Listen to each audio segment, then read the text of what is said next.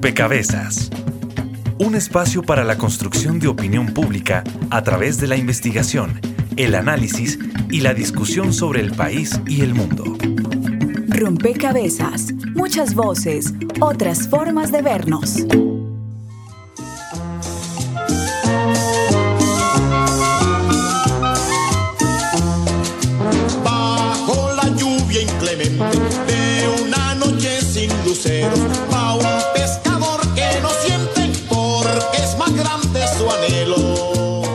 Está seco el río. Ajá, porque está seco el río. Si ya no hay subiendo con el río así como está seco, ya, ya no hay subiendo porque de dónde van a salir los pescados y las ciénigas tan secas, ya como hace para subir el pescado. Que póngale cuidado, esto es como dijo García Márquez, esta era la crónica de una muerte anunciada. En Colombia, los niveles de los dos ríos más importantes de nuestro país, el Cauca y el Magdalena, llegaron a sus niveles más bajos en la historia reciente. Ajá, porque está seco el río. Ajá, porque está seco el río. Sin embargo, algunos eh, campesinos de la zona han manifestado su preocupación porque siguen apareciendo eh, lugares que están siendo identificados por ellos en donde los animales aún continúan muriendo. El gobierno regional responsabilizó al sector industrial del daño ecológico que sufre Casanare. Vemos que las temperaturas han subido 3 o 4 grados centígrados, producto de todo el, el desastre que hemos hecho toda la humanidad contra la naturaleza. Ya comenzó a racionarse el suministro de agua. Desde el mes de septiembre no hay agua. Desde el mes de septiembre estamos secos. Desde el mes de septiembre estamos secos.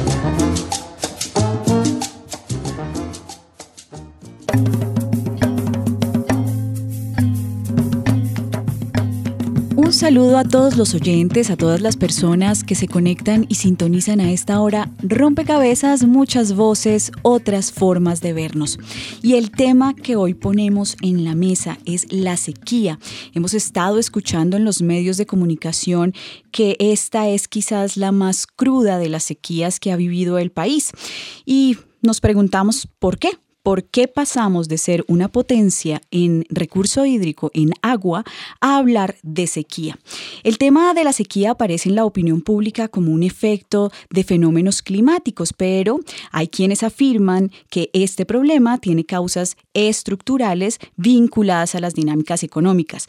Por ejemplo, el Instituto Geográfico Agustín Codazzi reveló en un informe que la crisis del agua y en general la- las crisis medioambientales pueden estar relacionados con actividades como la agricultura, la ganadería y el petróleo. Pero lo que advierte es justamente la necesidad, una necesidad de caracterizar los suelos en Colombia, de identificar sus limitantes, de regular el uso y la conservación. Estas reflexiones nos llevaron en rompecabezas a pensar en la necesidad de invitar a un análisis sobre el fenómeno de la sequía más allá del mismo fenómeno del niño o de los impactos del cambio climático. Buscamos reconocer esas otras causas que están generando este fenómeno, las implicaciones que esto tiene en la vida de los colombianos y qué estrategias se están implementando para mitigar el fenómeno en años futuros, en próximos años. Todo lo anterior ante por supuesto, un inminente aumento de la demanda del agua. Así que bienvenidos a este nuevo rompecabezas. Estaremos con ustedes quien les habla, Mónica Osorio Aguiar, y en las redes sociales, Daniel Garrido. Hola Mónica y también saludamos a todas las personas que nos escuchan a través de Javeriana Estéreo por 91.9. Hoy queremos que, como siempre, sumen una ficha a este rompecabezas y nos respondan la siguiente pregunta. ¿Cómo se imaginan una crisis del agua en Colombia? Pueden escribirnos a través de las redes sociales. En Facebook nos encuentran como Rompecabezas Radio y en Twitter nuestro usuario es arroba rompecabezas reemplazando la O por un cero. También saludamos a todos nuestros aliados regionales que permiten que Rompecabezas se escuche en diferentes partes del país. Precisamente los invitamos para que conozcan quiénes son. Saludos a nuestras emisoras aliadas. Nos escuchan en Putumayo, Nariño, Valle del Cauca, Caldas, Chocó, Antioquia, Córdoba, Atlántico, Tolima, Los Santanderes y en Bogotá. En todo el país a través de la red de Radio Universitaria de Colombia. En Venezuela por el Instituto Radiofónico Fe y Alegría. En América Latina por la Asociación Latinoamericana de Educación Radiofónica ALER y en el mundo entero por javerianaestereo.com y SoundCloud como rompecabezas-programa-radial. Viene además de las fichas de los ciudadanos y de esas fichas también regionales que son nuestras emisoras aliadas, están con nosotros quienes nos acompañan en la cabina. Yo quisiera con el saludo a Armando Sarmiento de la Facultad de Estudios Rurales y Ambientales de la Universidad Javeriana, eh, introducir el programa preguntándole cómo caracterizar el fenómeno de la sequía en Colombia. ¿Es posible eh, explicarle, digamos, a los oyentes ese fenómeno? Pues bueno, mira, lo primero que, como se mencionó anteriormente, pues nos estamos enfrentando un, un fenómeno del niño que, que con los registros que tenemos, pues consideramos que ha sido el, más fuerte desde que tenemos datos de hace, de hace ya algunas décadas. Y, y, eso se expresa en esta parte del país en este momento en una disminución importante en las precipitaciones. Por supuesto, el país eh, todos los productores y todas las, eh, eh, las actividades humanas en general utilizan las aguas superficiales. Hay algunas actividades que utilizan aguas subterráneas que se ven menos comprometidas o menos afectadas directamente por un fenómeno de esta naturaleza. Y por supuesto que en el momento en que el agua disminuye su oferta superficial, pues nos vemos afectados. Y ah, se hacía mención a la posible relación con, actividades económicas y pues la, la relación es eh, muy simple. Probablemente hace, eh, si este fenómeno hubiera ocurrido hace 50 años, pues eh, el país tenía menos gente. Tenía hace 50 años menos de la mitad de la gente que tiene hoy y un área intervenida mucho menor de la que tiene hoy y por tanto el impacto se siente es cuando la gente siente la, la falta del agua y, eh, y en sus actividades del día a día, los campesinos, los productores agropecuarios, los municipios que toman las aguas de, quebradas y ríos para abastecer a sus, a sus habitantes, eh, pues sienten esa, esa necesidad. Entonces, la sequía la podemos definir, eh, digamos, desde un punto de vista académico como una insuficiencia de la oferta de agua disponible para las actividades eh, humanas en, general. Si no estuviéramos los humanos, podemos decir que la historia del planeta ha enfrentado ciclos y eh, en muchas ocasiones eventos extremos de distinta intensidad que, hacen parte del proceso evolutivo del, planeta, pero que en nuestra mirada de, de, tiempos humanos, pues, por supuesto, tiene un enorme impacto el que pasemos siquiera ocho días sin agua. Armando señala, digamos, es una insuficiencia en la oferta, pero entonces expliquémosle a nuestros oyentes em, cuál es la oferta hídrica del país en realidad. Y esta pregunta se la hago a Pablo Bonilla, que es coordinador del Nodo Centro de la Red Colombiana de Formación Ambiental. ¿Cuál es, Pablo, em, la oferta hídrica de Colombia?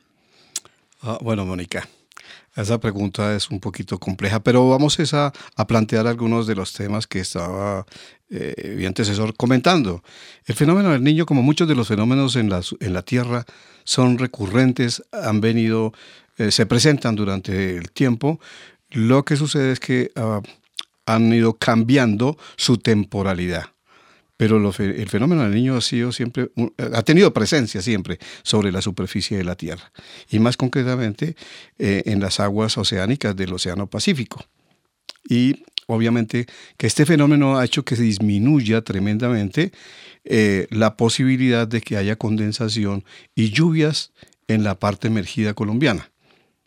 Bien, entonces eso hace que eh, el, si no hay si no hay un equilibrio para realmente llegar a una oferta hídrica para toda la población, no hay un equilibrio. ¿El equilibrio qué es?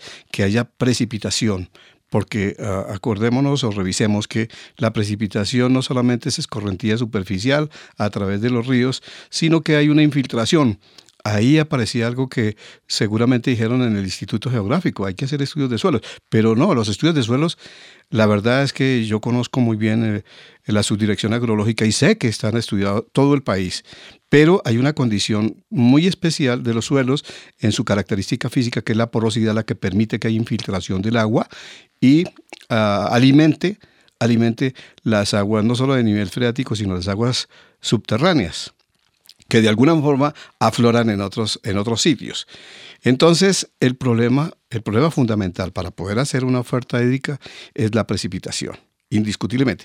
Sucede que tal vez en, parte lo que dice el doctor Armando es que sí, en la medida que aumenta la población, pues hay mayor, hay, mayor eh, demanda del, del, recurso agua.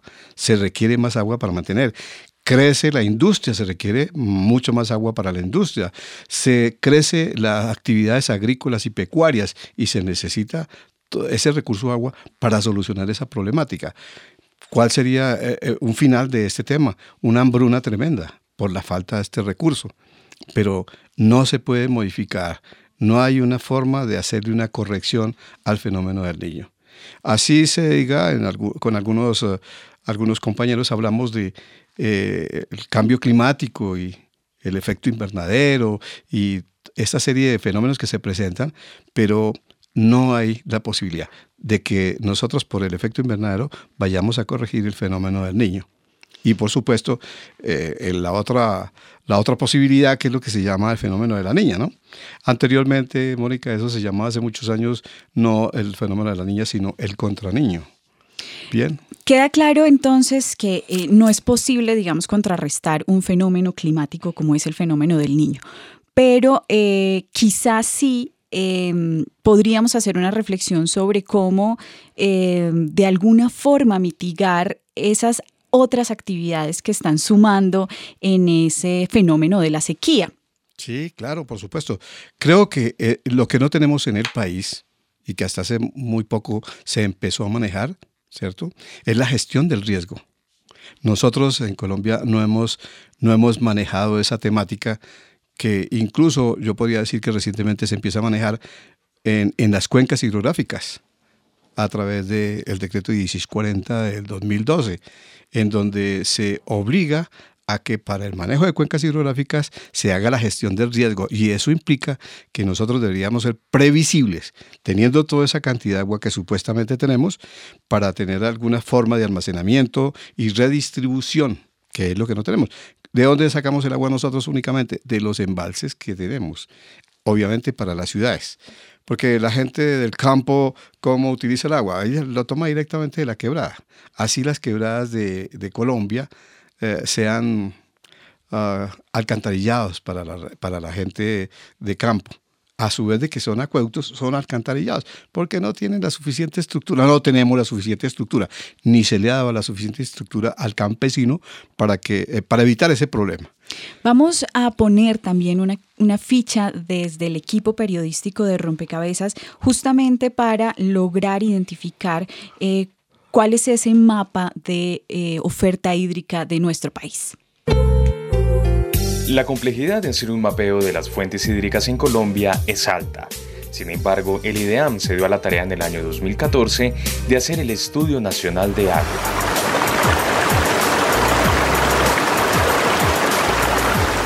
En este se revela una serie de cifras dentro de las cuales se sostiene que el país cuenta con un rendimiento hídrico promedio que equivale a seis veces el promedio mundial y a tres veces el de Latinoamérica. Por otra parte, en las áreas hidrográficas Magdalena, Cauca y Caribe, se estima que está solo el 21% de la oferta de agua superficial. Cabe resaltar que en dichas zonas se concentra el 80% de la población nacional y además se produce el mismo porcentaje del Producto Interno Bruto del país.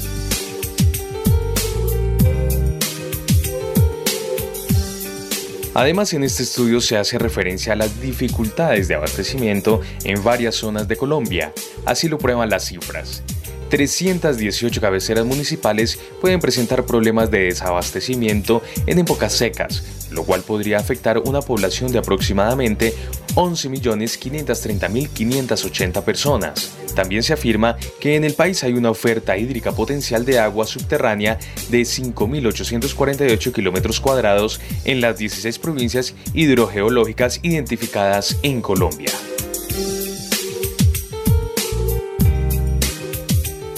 Otro de los temas que este informe cita es la contaminación, ya que 205 toneladas de mercurio son vertidas al suelo y al agua de los ríos a nivel nacional. Este es tan solo un panorama de las fuentes hídricas en nuestro país. Sin embargo, ¿cuál será su estado en la situación ambiental actual? Informa para Rompecabezas Juan Sebastián Ortiz.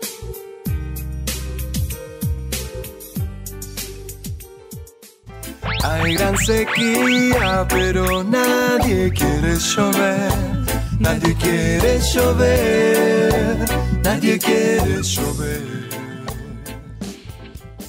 Este informe revela entonces, digamos, hace un mapeo del estado de, las, de los recursos o del recurso hídrico, pero también deja una pregunta y es sobre la calidad del agua. Ya eh, Pablo hacía referencia a cómo las quebradas se usan tanto como alcantarillados como acueductos. Pero entonces, ¿en qué eh, estado está la calidad del agua en Colombia, Armando? Pues mire, yo creo que ese es uno de los problemas ambientales o quizás el problema ambiental más complejo que tiene el país junto con la deforestación. Con el agravante que a pesar de, de todo lo dispuesto en, en la legislación ambiental y de todos los esfuerzos realizados por la autoridad ambiental, no hemos logrado mejorar en nada ese, ese problema. Eh, si pensamos como Bogotá, la ciudad capital, que es eh, la ciudad que ha sido, digamos, eh, el ejemplo en muchos procesos urbanos y no urbanos para el país, no hemos sido capaces de resolver el problema de la calidad del agua.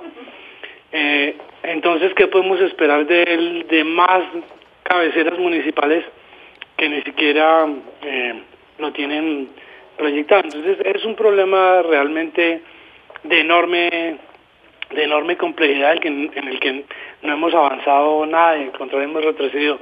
Muy pocas ciudades, probablemente solamente la ciudad de Medellín ha logrado avances importantes en en la construcción de sus plantas de tratamiento y en la descontaminación del río sin que se haya logrado en, una condición ideal. Entonces realmente es un problema eh, complejo. Piensen todos los nuestros oyentes que cada vez que, que vamos al baño y jalamos la cadena, eso va a, terminar de forma directa eh, en nuestro río Bogotá, el río Magdalena y de ahí para abajo sin ningún tipo de tratamiento. Y hay muchas cosas que desechamos a través de nuestro sistema alcantarillado. Por supuesto, todas las industrias que desechan sus descargas industriales, eh, hasta cosas tan sencillas como los fármacos que muchas veces en nuestra casa se quedan, no los utilizamos, lo más sencillo es verterlo por el sanitario, por el lavamanos y hacen parte de nuestros, de nuestros cuerpos de agua. Entonces, es un problema realmente complejo, insisto, un problema en el que no hemos avanzado ni un centímetro en, la solución a pesar de todos los de todos los esfuerzos. Y por supuesto, eso respecto a actividades urbanas, más toda la contaminación proveniente de las actividades agropecuarias en las cuales el uso normal de fungicidas, insecticidas y, y fertilizantes pues es la norma en la industria. ¿Cuáles entonces serían, em, digamos, la responsabilidad que tendría, por ejemplo, eh, en la región em, las administraciones en esa gestión del agua, doctor Pablo? Bueno, mira, voy a, complementar lo que estaba diciendo el doctor Armando. Armando. ¿Cómo es posible que nosotros teniendo, teniendo como récord Guinness, si se puede llamar así, el sitio más lluvioso del mundo en el departamento del Chocó. La zona del Pacífico, que es donde más llueve. Y no les estamos dando, digo no les estamos dando porque eso es un problema de todos, a, estas regiones del país no, se les, no les estamos dando ni se les está dando agua potable. Teniendo unos ríos tan caudalosos como el Atrato, el San Juan y evidentemente el río Baudó, que es el más caudaloso de toda América que desemboca al Océano Pacífico. Teniendo toda esa cantidad de agua, porque son miles de metros cúbicos por segundo, y no tenemos agua potable para esta gente.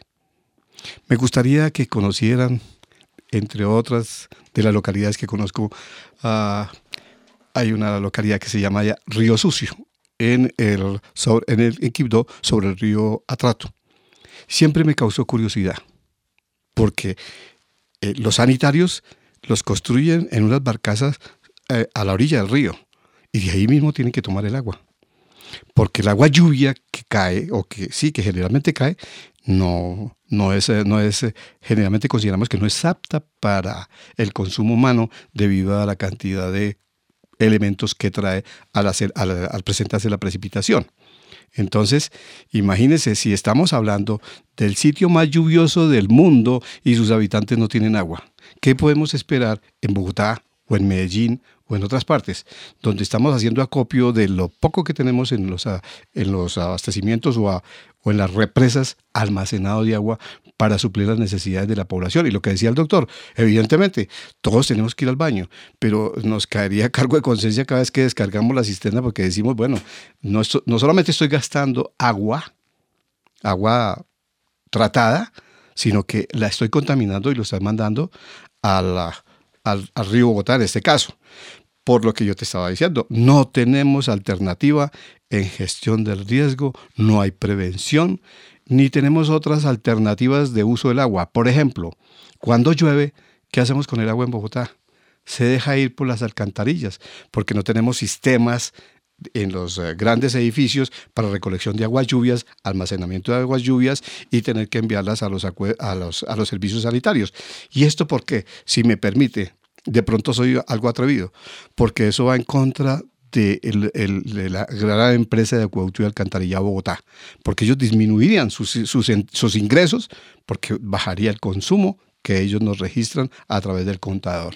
Podría, digamos, eh, es hacer una recomendación para enfrentar momentos de sequía, entonces, digamos, a reconocer en, la, en el agua lluvia eh, un agua posible de tratar. No, que se puede almacenar, por supuesto, y de tratar, evidentemente, y de alguna forma hacerla, hacerla potable para consumo humano. Pero si nomás lo hiciéramos únicamente para los servicios de, de, de, los servicios de alcantarillado en los acueductos, ya con eso disminuiríamos por lo menos en un 50% los recibos de consumo en toda la ciudad. Pero no, no se hace. Y no se hace porque no, no, hay programas, no hay educación al respecto. Y entonces preferimos ver llover y que se vaya por los alcantarillados. Bien, estamos eh, hablando sobre la sequía en Colombia, eh, reconociendo también eh, unas debilidades en la gestión del recurso hídrico. Pero también quisiera ampliar esta reflexión, Armando Sarmiento de la Facultad de Estudios Rurales y Ambientales de la Universidad Javeriana, y pensar, por ejemplo, en casos puntuales de nuestro país, lo que pasa, por ejemplo, en La Guajira y em, lo que dicen varios ambientalistas, digamos, y es que el impacto de la explotación carbonífera o de la explotación minera ha generado también eh, un incremento de este fenómeno de la sequía en esta región en particular. Eh, ¿Cuál sería ese, ese mm, porcentaje de responsabilidad que tienen estas actividades eh, en ese fenómeno de la sequía? Pues mira, yo, en el caso particular de, de, la minería del carbón en La Guajira, creo que esa, esa afirmación no es eh, del todo correcto. El carbón, la explotación de, de la mina del Cerrejón, eh, pues ha requerido intervenir en algunos cuerpos de agua eh, que atraviesan, atraviesan el yacimiento eh, pero la minería de carbón en sí misma no es una usuaria intensiva del agua y por tanto no podríamos achacar que, que la mina se esté consumiendo el agua que no les llega al, al resto. No debemos olvidar que la Guajira es uno de nuestros grandes ecosistemas secos, un sitio donde las precipitaciones medias son más bajas que en el resto del país y que por supuesto en un momento crítico en el que las precipitaciones eh, están por debajo de la media nacional, eh, pues ellos, eh, las personas o los asentamientos humanos que dependen de la oferta superficial se ven en dificultades de suplir. Pero no podemos achacarle olímpicamente la culpa a la, a la explotación del terrejón de que ellos sean los causantes de, de la sequía, porque esa, yo creo que desde el punto de vista científico no cabe demostración que permita hacer ese tipo de, asociación. ¿Y qué pasa en, en esos otros, digamos, eh, en esas otras regiones, en esos otros lugares del país donde eh, hay una alta escasez del agua, pero estamos ubicados eh, a la orilla del río Magdalena? Estoy pensando, por ejemplo, en Barranca Bermeja o en otros sitios que estando a orillas de una, de una fuente hídrica presentan escasez. ¿Eso cómo se explica?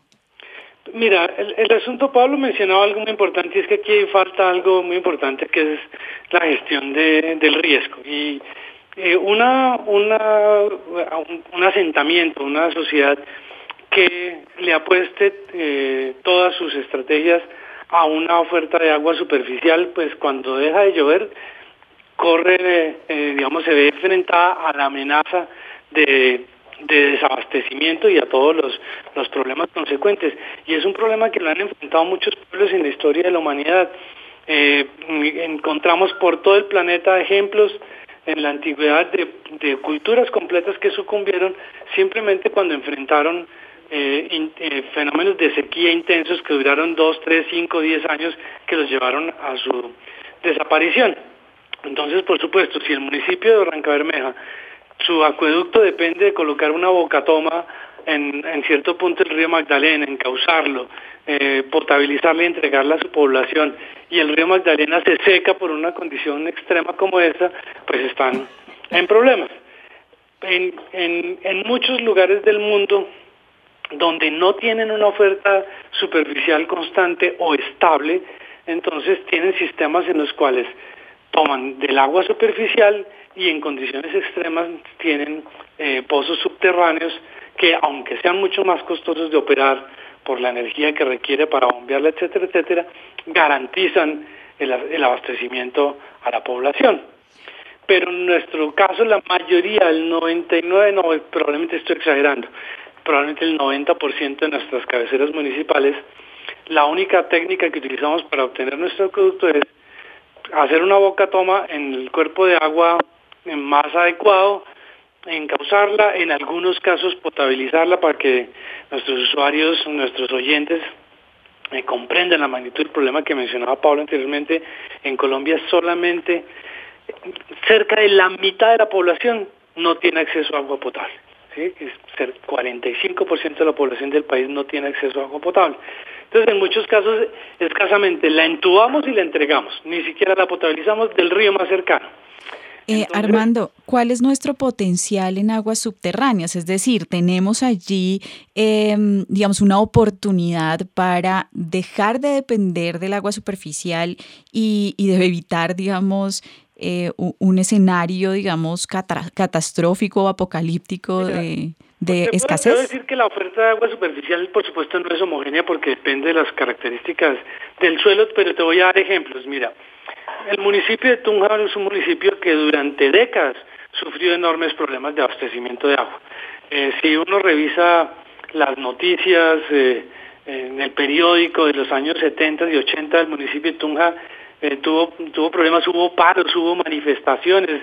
En, a finales de los 70 una manifestación enorme porque el municipio tenía enfrentaba desabastecimiento permanente hasta que llegó un alcalde e invirtió los recursos necesarios para establecer un sistema de agua eh, de aguas eh, subterráneas con el cual se resolviera el problema para el tamaño de la población que tiene ese municipio, ¿sí?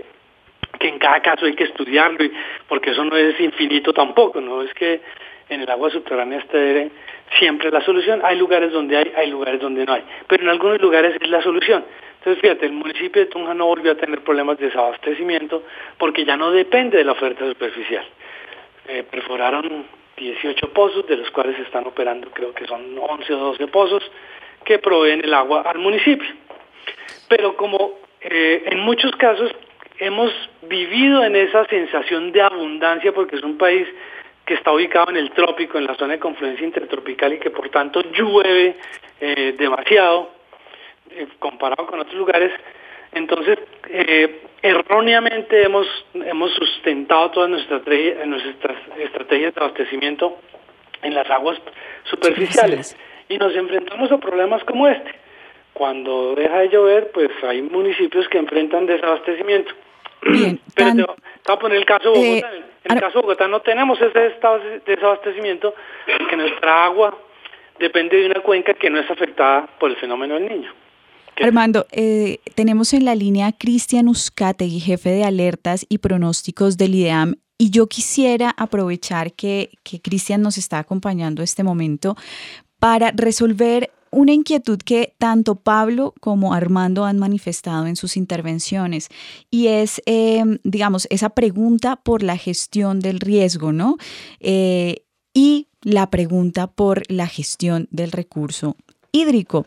Eh, bienvenido a Rompecabezas, Cristian y un poco la, inquietud que, ha surgido hasta el momento es em, cuál es la perspectiva en términos de gestión del riesgo para enfrentar fenómenos como el de la sequía. Sí, con un cordial saludo para ustedes y para todos los oyentes en general. Eh, esa gestión, pues lógicamente nace desde el ministerio, desde las mismas corporaciones y claro, ante fenómenos como el niño, eh, nos vemos abocados y, sentimos el rigor de un fenómeno extremo como el niño y sentimos en un momento dado eh, falta de, políticas eh, relacionadas con el manejo del recurso hídrico.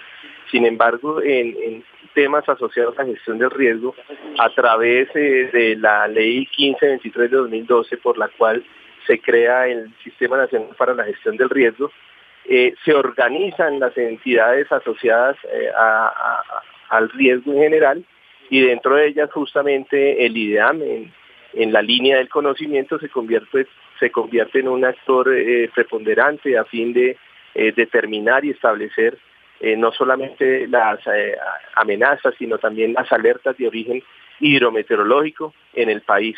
En ese orden de ideas hemos venido trabajando eh, con la unidad eh, desde el IDEAM, eh, no solamente dando la información relacionada con esas alertas hidrometeorológicas, sino a su vez hemos enviado y se, se han establecido vínculos bastante importantes con alcaldías y gobernaciones como entidades también fundamentales del, del mismo Sistema Nacional para la Gestión del Riesgo. Adicionalmente, a través del vínculo eh, que se tiene por el mismo Ministerio eh, de, Medio Ambiente con las corporaciones autónomas regionales. Y entonces en ese orden de ideas, la información que emite el IDEA eh, con diferentes niveles de frecuencia, frecuencias que van desde las cuatro horas hasta, hasta, hasta la predicción mensual que se hace, se viene enviando esa información a todas estas entidades, a todos estos organismos justamente para que se tomen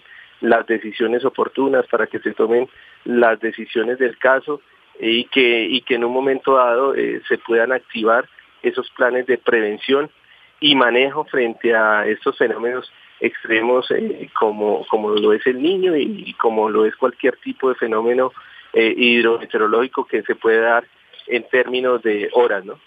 Cristian describe una articulación, digamos, de, del IDEAM con las alcaldías, las gobernaciones, las CAR, pero valdría la pena, eh, y siguiendo la línea mm, que traía Armando eh, presentándonos casos, digamos, como el de Tunja, en donde en algún momento de la historia un alcalde toma la decisión de invertir y eh, repensar un poco el tema eh, del, uso del agua superficial y del, del agua subterránea, em, revisar qué tanto los gobernantes, los alcaldes, están comprometidos con esa gestión responsable del agua y con la gestión del riesgo, Pablo? Bueno, Mónica, ¿por qué me dejas las preguntas más difíciles? Mira, yo te voy a decir algo que espero no molestar a nadie y, y que no me vayan a cerrar las puertas cuando haga lavar el carro. Bueno, mire, ¿cómo crees que funcionan los lavaderos de carros en Bogotá? ¿Tú crees que ellos van a conectar las mangueras a la tubería del acueducto y el cantarillado? No, ellos están tomando las aguas de, no sé en qué forma, y claro, muchas de ellas están reglamentadas y tienen permisos de la Secretaría Digital de Ambiente o de la CAR en su correspondiente momento.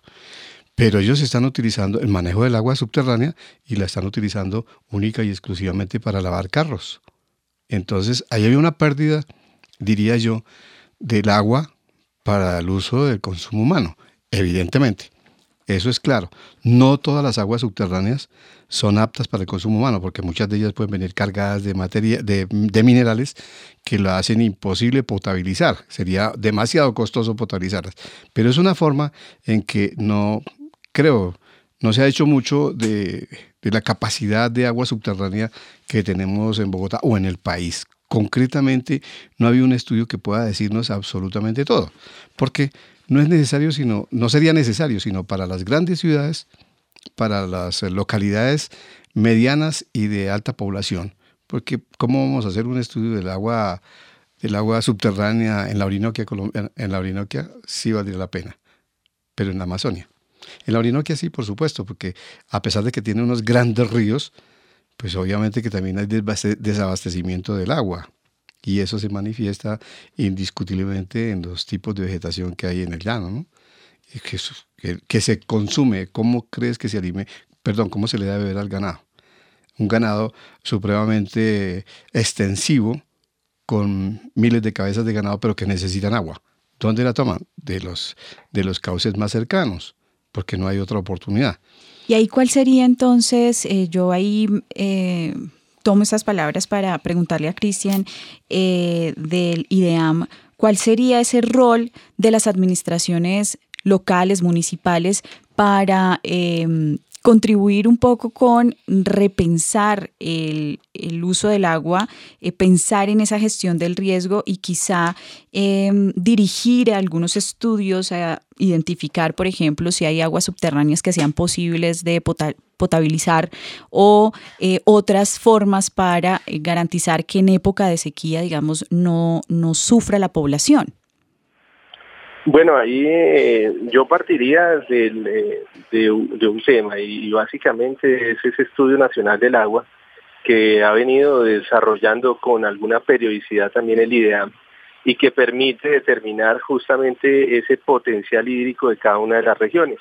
¿Y por qué pienso que es importante? Porque es que finalmente hemos eh, siempre pensado que somos un país rico en agua, pero finalmente eh, somos un país que ante eventos de variabilidad climática como el fenómeno del niño, nos vemos abocados a, un tema de desabastecimiento notorio. Pero adicionalmente a que esa distribución del agua eh, no es tan homogénea como pensamos. Una buena cantidad de esa agua está justamente en las zonas donde menos densidad poblacional hay. Y en ese orden de ideas, el agua eh, que tenemos, por ejemplo, para la región andina, donde se concentra una buena cantidad de la población colombiana, resulta en un momento dado eh, no dar abasto para las necesidades cada vez más crecientes de las diferentes ciudades y de los diferentes eh, centros urbanos.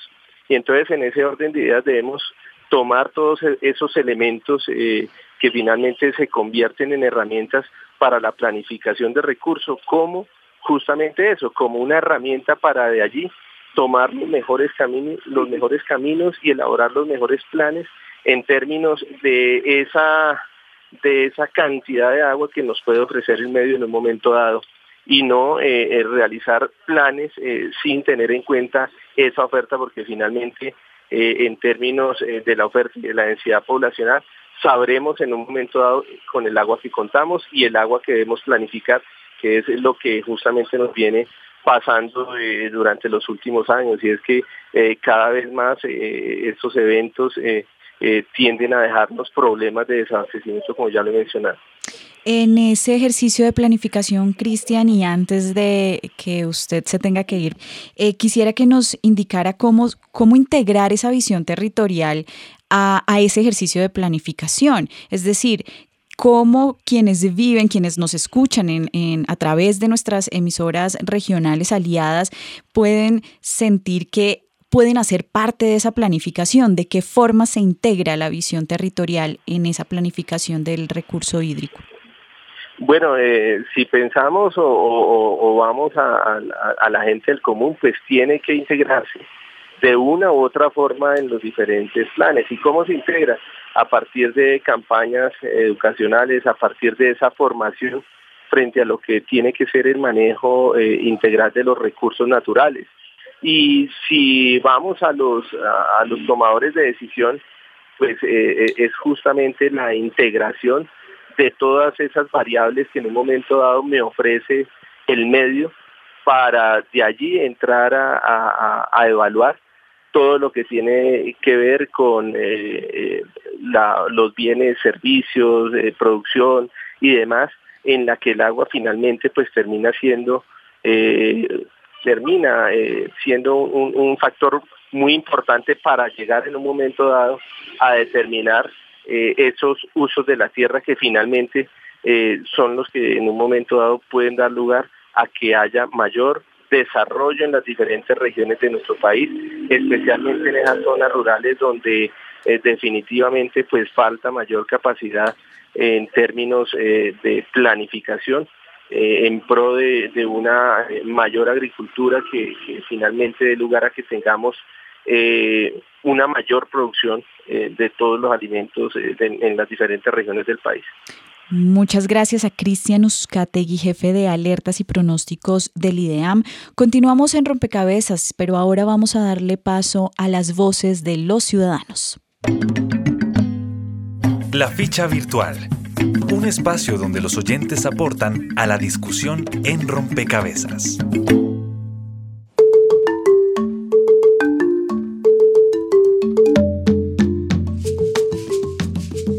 Iniciando nuestro programa, invitamos a todos los oyentes para que participaran en nuestra ficha virtual, como a través de nuestras redes sociales. En Twitter nos encuentran como arroba rompecabezas reemplazando la O por un cero y en Facebook como rompecabezas radio. Hoy les estamos preguntando cómo se imagina una crisis del agua en Colombia. Ya tenemos algunas opiniones. María Alejandra Navarrete dice, creo que de alguna manera ya la estamos viviendo y ha dejado como consecuencia, entre otras cosas, la muerte de niños Guayú en La Guajira.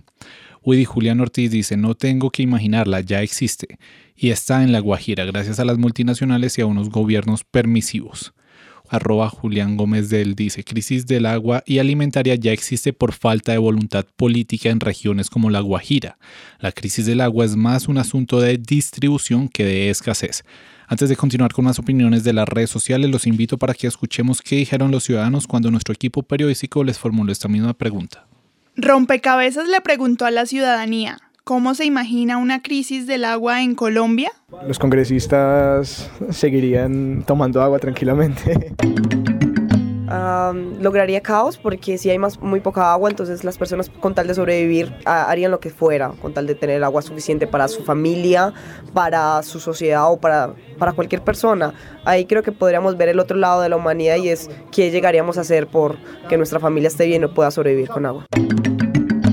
Sería terrible vivir.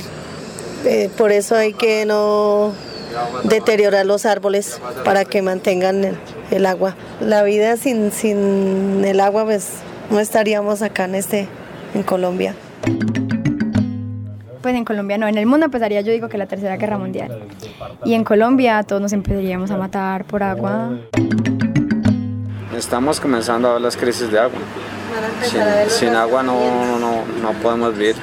Uno vive, uno vive, mejor dicho, casi el 100% de agua porque si no hay agua no hay alimento. Un río completo, por todo, por la megaminería, por la industria de la caña, por toda esa carajada. Claro, estamos llevados del demonio y más que el gobierno permite eso, pero desafortunadamente aquí se va a ver reflejado, aunque no lo creas, porque la gente se va a venir para Bogotá y Bogotá va a colapsar, va a llegar a una época en que va a colapsar. Y si secan los humedales aquí en Bogotá, peor. Eso va a ser una crisis grande en Colombia. Vete al llano, donde la, la megaminería, llamemos el, eh, la extracción de petróleo, desviaron ríos y toda esa gente murió fue por eso. Sino que aquí, desafortunadamente, la gente, aquí en Bogotá es- nos hacemos los ciegos, pero en Colombia ya está pasando eso. es una, una situación que me parece que no, no es tan 2032, sino que la podemos sentir ya. Una muestra de eso es el departamento del Tolima, que tenía las mayores fuentes hídricas y tuvo una sequía terrible donde Ibagué pasó mayores grados que Cartagena ahorita en este enero y diciembre. Entonces creo que es una tarea que nos tenemos que concientizar ya y buscar alternativas y no creo que la alternativa a veces sea bajarle los minutos que nos duchamos, sino darle la cara a las... a- las locomotoras que vienen gestionando la minería, el petróleo. Por ejemplo, ahorita el caso de La Guajira y otros pueblos, eh, uno debería tener más conciencia, uno debería tratar de no gastar tanta agua y se deberían hacer campañas para poder eh, manejar mejor el agua. Y... Me imagino un estado caótico mundial en donde las grandes guerras eh, se den por los recursos naturales. Este sondeo fue realizado por Laura Contreras en colaboración con Frecuencia U de la Universidad de Medellín.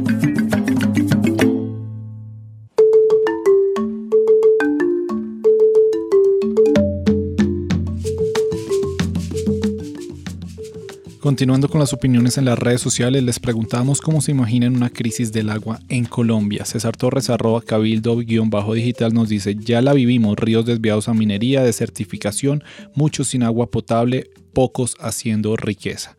Y finalmente Armando Duarte, arroba Armando Duarte G, dice, una crisis del agua en Colombia estará marcada por anuncios políticos y medidas de corto plazo ajenas al consenso científico. Después de escuchar estas opiniones de los ciudadanos y de nuestros usuarios de las redes sociales, los invito para que ahora escuchemos otra pieza que ha preparado el equipo periodístico de Rompecabezas, en la cual vemos cómo el país, desde el gobierno, se prepara para estas crisis de sequía, para albergar y para cuidar sus recursos hídricos y también algunas iniciativas desde la misma sociedad civil. En Colombia, desde el año 2012, a partir de la Ley 1523, se establece el Sistema Nacional de Gestión del Riesgo de Desastres, coordinado por la unidad que recibe el mismo nombre. Su función es articular y coordinar las acciones de los involucrados, desde los ciudadanos que avisan de una emergencia hasta las entidades que las atienden como la Cruz Roja, el Ejército Nacional y la Defensa Civil, por ejemplo. A raíz de la situación de tiempo seco que se viene registrando desde el 2014 y de la declaratoria de la, de la presencia del fenómeno del niño, que también se dio desde esta época, el gobierno nacional dio precisamente la instrucción de adelantar planes de contingencia. Esos planes de contingencia se vienen realizando en todo el territorio nacional y es una, es una ley para todos los gobernadores, para todos los alcaldes, que estos planes de contingencia se mantengan. ¿Qué significan esos planes de contingencia? Que cada alcalde o que cada gobernador en su región tenga acciones específicas. Ginette Pineda, asesora de comunicaciones de la Unidad Nacional para la Gestión del Riesgo de Desastres. Las autoridades departamentales, los entes territoriales, deben dar respuesta a todas las necesidades de su territorio. No pueden esperar solamente a que la nación les apoye, sino que ellos dentro con sus recursos también lo han hecho. Ellos deben dar una respuesta permanente a las necesidades de su territorio. Si ya la situación se sale de cauce por seguir hablando del, del mismo tema de los ríos, acuden ya a una solicitud que hacen al gobierno nacional a través de esa ley 1523 de 2012, donde se les eh, permite de alguna manera, en caso de que sea una emergencia eh, grande, poder actuar para poder atender las situaciones que se presentan. También hay diferentes iniciativas civiles y corporaciones que trabajan en la conservación del agua en el país. Una de ellas es la Corporación La Ceiba. Su trabajo está encaminado a empoderar las comunidades campesinas. A nivel de la zona rural, el exceso de agua o el defecto los ha preocupado fuertemente. Y los costos de, litros o metros cúbicos de agua a nivel veredal han aumentado porque ha habido escasez. Julio César Maya, Corporación La Ceiba. Que tiene que ver con proyectos para la conservación de fuentes de agua, siembra, encerramiento, limpieza, muros de contención, tanques de almacenamiento, potabilización. Utilizamos o promovemos propuestas de potabilización alternativas al cloro, que es la filtración lenta en arena o micromembranas.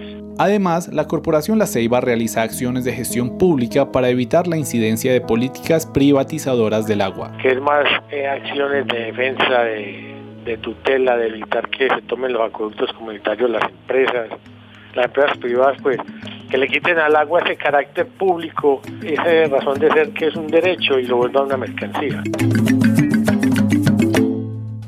Cuando la lluvia cae, está limpiando la atmósfera que hay en el mundo. Embellece la naturaleza, crecen alto los ríos, no hay más grande riqueza. El Dios del agua está limpiando. Bien, escuchábamos las voces de los ciudadanos y la ficha que preparó el equipo periodístico de Rompecabezas. En esta última, eh, una iniciativa, digamos que desde la Asociación Ciudadana, la Corporación Ceiba, eh, trabaja por la conservación, la potabilización y por la defensa del derecho al agua. Vamos cerrando este rompecabezas eh, poniendo las últimas fichas de reflexión quisiera invitar a Armando eh, a que nos ayude, digamos, a, decirle a, eso, a los oyentes, a quienes están del otro lado, eh, cómo transformar su relación con el agua, porque eh, ustedes han señalado, existe una sensación de abundancia, em, existe eh, una relación, digamos, del agua en donde no somos conscientes que es un recurso que se acaba y cuando nos vemos enfrentados a fenómenos como la sequía, nos damos cuenta que ahí sí es importante.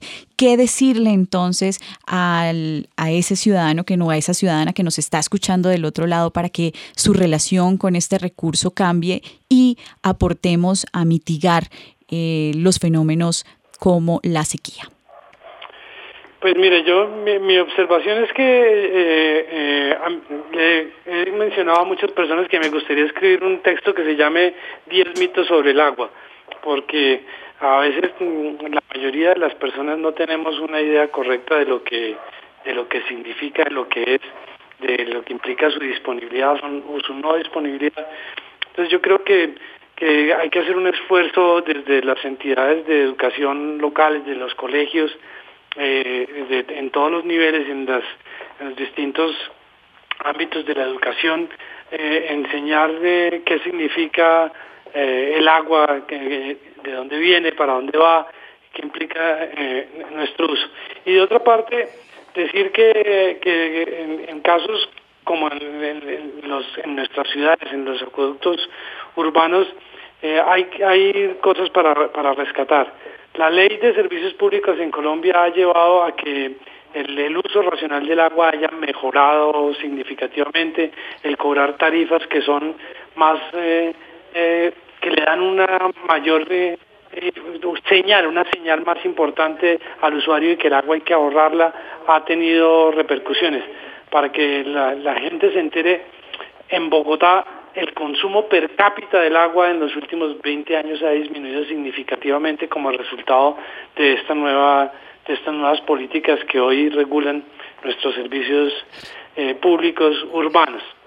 Entonces yo sí creo que hay que adquirir mayor conciencia, especialmente los habitantes urbanos, porque creo que la mayoría de los habitantes rurales mm, tienen un, un, mejor conocimiento de, lo que eso implica, porque lo viven el día a día. Para los urbanos es simplemente abrir la llave o llamar a una empresa para decirle, oiga, ¿por qué no me está llegando el agua? Mientras que para muchos habitantes del país tienen que vivir el día a día de dónde, de dónde la saco, de dónde la traigo, cuánto tengo que caminar para conseguirla, etcétera, etcétera. Entonces, eh, hay que pensar y hay que educarse sobre el agua. Bien, Pablo Bonilla, coordinador del Nodo Centro de la Red Colombiana de Formación Ambiental, ¿qué decirle a estos, a nuestros oyentes, a los ciudadanos, sobre el significado del agua y eh, específicamente también sobre las implicaciones de, esa relación que tenemos con el agua en fenómenos como el de la sequía? Bueno, si, si les parece bien, yo quiero hacer una apreciación muy, diría, muy especial. Eh, el ser el coordinador del nuevo centro, soy el representante directo del rector nacional de la Universidad Libre. Bueno, con base en eso, logramos, o nos invitó la Corporación Autónoma Regional de Cundinamarca para que hiciéramos un proyecto a través de los PRAE, proyectos ambientales escolares, y que lográramos hacer escuelas ecoeficientes. ¿Y qué estamos haciendo casi que en todas? Estamos enseñándoles cómo se hace el manejo del agua lluvia, cómo se hace el almacenamiento y cómo se hace la distribución. Eh, eh, esto que decía Armando, me parece que es parte de la enseñanza que estamos haciendo, porque no es solamente hacerle la infraestructura que les estoy comentando, sino que además tenemos que hacerle a los estudiantes y a los docentes, ah, diríamos que cursillos o cursos muy especiales precisamente para darles a conocer el valor del agua para su manejo. Bueno, si eso lo hacemos, eso lo estamos haciendo en, una buena cantidad de colegios de zonas rurales o urbanas que competen a la jurisdicción de la CAR. Pero eso es, hace parte del inicio de lo que nosotros tenemos. Por otra parte, nosotros hacemos uh, cursos, cursos muy especiales a través del consultorio ambiental para llegar a la población y les estamos ofreciendo en forma gratuita lo que nos falta en el país en una gran medida, que es la educación ambiental.